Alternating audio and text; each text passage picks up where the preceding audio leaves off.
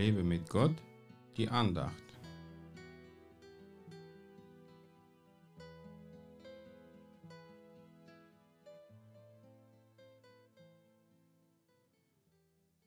Ich will dem Dürstenden geben aus dem Quell des Wassers des Lebens umsonst.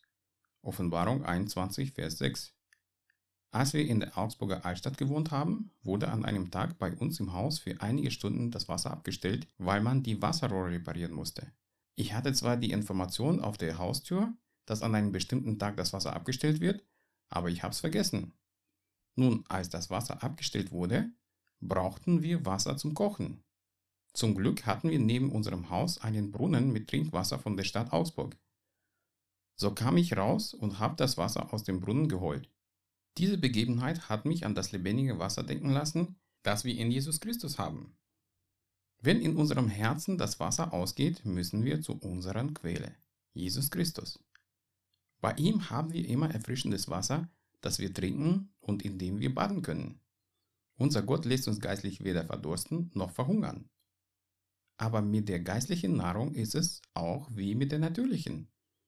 Wenn wir die Speise verweigern, fehlt uns körperliche Kraft.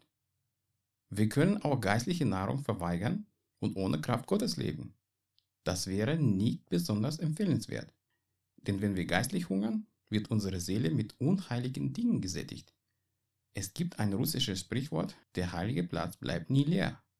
Unser Herz ist so ein Platz und wenn es leer ist, kommt schnell die Finsternis rein. Deswegen ermahnt uns Gott, dass wir auf unser Herz mehr achten sollen als auf alles andere. Wir müssen immer aufpassen, was in unser Herz reinkommt, denn was dort reinkommt, das kommt dann aus uns raus.